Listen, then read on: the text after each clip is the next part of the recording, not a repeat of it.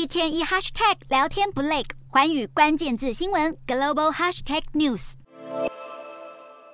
年末将至，乌克兰国防部在推特分享了一则一分钟的短片，感谢所有在这一年来帮助过乌克兰的团体和国家。影